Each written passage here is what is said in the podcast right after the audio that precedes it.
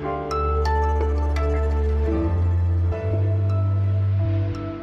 Good morning. Das ist die Stimme von Rishi Sunak, dem neuen Regierungschef von Großbritannien. Und als er das gesagt hat, war es in London noch vor zwölf. Deshalb wollen wir ihm dieses Guten Morgen mal durchgehen lassen. Sein Amtsantritt ist gleich ein Thema hier im Update von Was Jetzt, dem Nachrichtenpodcast von Zeit Online. Vorher sind wir bei der ukrainischen Hauptstadt Kiew, wo Bundespräsident Frank-Walter Steinmeier heute zu Gast ist. Und wir sprechen über einen schweren Vorwurf. Die Ukraine plane den Einsatz einer sogenannten schmutzigen Bombe, behauptet Russland. Es ist Dienstag, der 25. Oktober und ich bin Moses Fendel. Good afternoon, ladies and gentlemen. Der Redaktionsschluss für diesen Podcast ist 16 Uhr. Im dritten Anlauf hat es endlich geklappt. Bundespräsident Frank-Walter Steinmeier ist überraschend nach Kiew gereist, zum ersten Mal seit Beginn des russischen Angriffskrieges. Eigentlich wollte er schon letzte Woche fahren, das hat dann aber aus Sicherheitsgründen nicht geklappt. Und beim ersten Anlauf von einem halben Jahr hat die Ukraine Steinmeier noch ausgeladen, weil er dort zu sehr als Gesicht der verfehlten deutschen Russlandpolitik in den Merkel-Jahren wahrgenommen wurde. Diesen diplomatischen Affront oder Streit haben die beiden Länder aber ja schon lange abgehakt. Mitte Juni war dann ja auch Bundeskanzler Olaf Scholz schon in Kiew.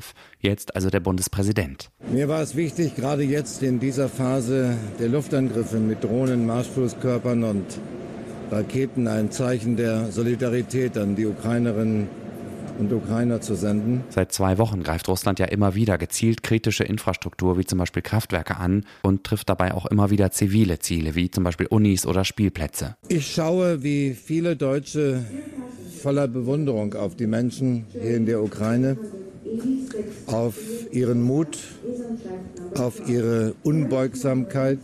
Wir stehen nicht nur an eurer Seite, sondern wir werden die Ukraine auch weiterhin unterstützen, wirtschaftlich, politisch und auch militärisch. Für die Menschen in Deutschland hatte Steinmeier aber auch noch eine Botschaft. Vergessen wir nicht, was dieser Krieg für die Menschen hier in der Ukraine bedeutet, wie viel Leid, wie viel Zerstörung herrscht. Und die Menschen in der Ukraine brauchen uns. Und was dieser Krieg für die Menschen in Kiew bedeutet, das hat Steinmeier heute zumindest teilweise am eigenen Leib erfahren. Er musste nämlich erst mal anderthalb Stunden lang in einem Keller Schutz suchen, weil wieder einmal Luftalarm war. Für heute Abend ist unter anderem noch ein Treffen mit dem ukrainischen Präsidenten Volodymyr Zelensky geplant. Und wir bleiben noch ein bisschen beim Krieg. Seit dem Wochenende beschuldigt Russland die Ukraine, auf ihrem eigenen Territorium eine sogenannte schmutzige Bombe einsetzen zu wollen, also eine konventionelle Bombe, aber angereichert mit radioaktivem Material. Die sei schon fast einsatzbereit, behauptet Russland. Verteidigungsminister Sergei Shoigu hat deswegen vorgestern bei mehreren seiner Amtskollegen in Europa und in den USA angerufen, um sie zu warnen. Die Ukraine hat den Vorwurf deutlich von sich gewiesen und dann auch schnell Unterstützung aus den USA und aus Europa bekommen. Besser erklären kann mir das alles hoffentlich unser Militärexperte Hauke Friedrichs. Moin Hauke. Moin. Was genau ist das denn überhaupt, eine schmutzige Bombe? Eigentlich sprechen wir darüber, dass es ein eine normale militärischer Sprengstoff ist oder auch selbstgemischter Sprengstoff, der dann äh, mit radioaktiven äh, Elementen angereichert wird. Da kommt zum Beispiel Uran oder äh, Cäsium in Frage. Das befindet sich zum Beispiel in radioaktiven Abfall aus Atomkraftwerken, in, in ähm, abgebrannten Brennstäben, aber auch in Material, was man zum Beispiel für Strahlentherapien in Kliniken braucht. Für wie glaubwürdig hältst du denn die russischen Vorwürfe? Gibt es irgendeinen Beleg für die Existenz oder die Vorbereitung einer solchen Bombe? Nein, die gibt es nicht und es würde auch überhaupt keinen Sinn machen, aus ukrainischer Sicht so eine Waffe ähm, zu verwenden. Der Osteuropa-Experte Gerhard Mangort von der ähm, Universität Innsbruck spricht ähm, sehr treffenderweise von Theaterdonner. Also es macht militärisch keinen Sinn, eine ähm, schmutzige Bombe einzusetzen, weil deren Wirkung halt nicht genau vorhergesehen werden kann. Und gerade aus Sicht der Ukraine macht es halt überhaupt gar keinen Sinn, weil das eigene Staatsgebiet ja dann äh, kontaminiert werden würde. Und äh, Russland sprach ja davon, äh, dass die Ukraine das äh, sozusagen gezielt mache, um Russland zu diffamieren, aber mit dem Angriffskrieg vom 24. Februar, den Angriffen auf Kliniken, auf zivile Ziele in der Ukraine, hat sich Russland ja bereits selber ähm, so ins Abseits gestellt, äh, dass es da eigentlich nicht weiterer Schritte der Ukraine bedarf. Ja, und die Ukraine hat das ja auch entschieden zurückgewiesen und sagt, solche Vorwürfe seien eher Hinweise darauf, was Russland selber plane. Was denkst du, Hauke? Was könnte das Kalkül der russischen Seite hinter diesen Anschuldigungen sein? Der Kreml versucht, die Welt äh, und die Ukraine zu beschäftigen, den Menschen wird auch Angst zu machen, weiter an der Eskalationsschraube äh, verbal zu drehen. Was anderes sehe ich dahinter nicht. Selbst wenn Russland, sozusagen, was ja einige Experten auch befürchtet haben, sozusagen dann den Einsatz einer schmutzigen Bombe sozusagen vorbereitet, indem man vor der Ukraine die Schuld gibt und dann explodiert so etwas. Auch ähm, für Russland würde das keinen Sinn machen, eine schmutzige Bombe in der Ukraine einzusetzen. Ich würde vermuten, dass es einfach nur Ablenkung ist innenpolitisch motiviert, weil der Krieg weiterhin für ähm, das russische Regime einfach so schlecht läuft, versucht man, vermute ich, die eigene Bevölkerung hinter sich zu bringen, indem man immer weitere Vorwürfe gegen den Westen und die Ukraine ähm, halt veröffentlicht. Danke, Hauke. Sehr gerne. Großbritannien hat einen neuen Premierminister. König Charles hat den 42-jährigen Rishi Sunak am Vormittag offiziell ernannt. Das ist in mehrfacher Hinsicht besonders. Sunak ist erstens der jüngste britische Regierungschef seit fast 240 Jahren und der fünfte Premierminister in nur sieben Jahren.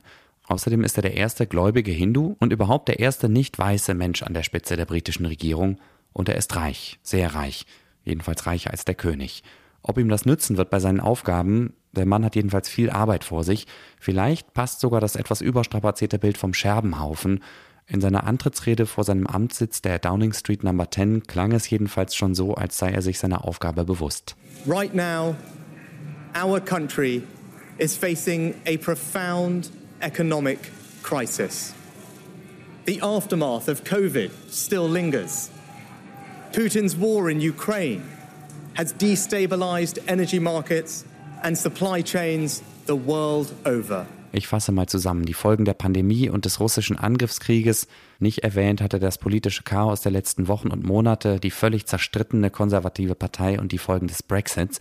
Sunak hat dann gesagt, dass wirtschaftliche Stabilität für seine Regierung den höchsten Stellenwert habe, auch wenn damit schwierige Entscheidungen verbunden seien. I will place economic stability and confidence at the heart of this government's agenda. This will mean difficult decisions to come. Er hat das zwar alles in allem fehlerfrei und mit fester Stimme vorgetragen, aber irgendwie klang Sunaks Antrittsrede auch ein bisschen nach Politiker-Bullshit-Bingo. I will work day in and day out to deliver for you. Trust is earned and I will earn yours. Ob es ihm gelingt, das Vertrauen der Menschen in Großbritannien zu gewinnen oder in seinen Worten zu verdienen, das werden wir sehen. Und wir werden hierbei was jetzt ganz sicher dranbleiben an der britischen Politik. Es ist ja in den letzten Wochen öfter gewitzelt worden über vermeintliche oder tatsächliche Gemeinsamkeiten zwischen der britischen und der italienischen Politik. Häufig wechselnde Regierungschefs waren sonst immer eher ein Markenzeichen Italiens. Ich finde es daher schon etwas kurios, dass die beiden Länder fast zeitgleich eine neue Regierung bekommen. Seit dem Wochenende steht zum ersten Mal eine Frau an der Spitze der italienischen Regierung. Giorgia Meloni ist aber nicht einfach nur eine Politikerin, sondern die Chefin der rechtsextremen Partei Fratelli d'Italia, die in der Tradition des italienischen Faschismus steht und in der Politikwissenschaft als postfaschistische Partei angesehen wird. Heute hat Meloni vor dem Parlament in Rom ihre erste Regierungserklärung abgegeben und darin zumindest versöhnliche Töne angeschlagen. Sie hat zum Beispiel beteuert, niemals Sympathie für den Faschismus oder andere antidemokratische Regime verspürt zu haben. Und Meloni hat sich demonstrativ zu Europa und zur Europäischen Union bekannt. Die Stimme Italiens werde in den europäischen Institutionen laut hörbar sein, so wie es sich für ein großes EU-Gründungsland gehöre. Non per frenare o sabotare l'integrazione europea, come a volte ho sentito dire anche in queste settimane, ma per contribuire a indirizzarla verso una maggiore efficacia nella risposta alle crisi e alle minacce esterne e verso un approccio più vicino ai cittadini e alle imprese aber nicht um zu bremsen oder zu sabotieren, sagte Meloni, sondern um die aktuellen Krisen besser zu bekämpfen und Europa besser vor Bedrohungen von außen zu schützen. Außerdem müsse die EU näher an den Bürgern und an den Unternehmen dran sein. Was noch? Was mich immer wieder fasziniert, ist der Imagewandel Schwedens, weg von einer bedrohlichen Großmacht des 17. Jahrhunderts hin zu einem freundlichen Land, das ich in erster Linie mit Zimtschnecken, Sozialstaat und Möbeln verbinde. Ikea und Volvo sind auf jeden Fall starke Beispiele für Softpower. Ein Unterwasserfund vor einer Insel bei Stockholm hat mich jetzt wieder an das alte Schweden und seine Hardpower erinnert. Ein Schiffswrack, das vor einem knappen Jahr entdeckt wurde. Unterwasserarchäologen haben jetzt bestätigt, dass es sich um das Kriegsschiff Applet handelt, das wahrscheinlich 1685 gezielt versenkt wurde, weil es damals schon als nicht mehr seetüchtig galt. Der Name des Schiffs bedeutet übrigens einfach nur Apfel und das wiederum finde ich schon wieder ziemlich sympathisch, könnte auch der Name eines IKEA-Regals sein. Das war das Update von Was jetzt am Dienstagnachmittag. Vielen Dank, dass Sie dabei waren. Morgen früh hören Sie hier Simon Gaul. Ich bin Moses Fendel und sage bis bald.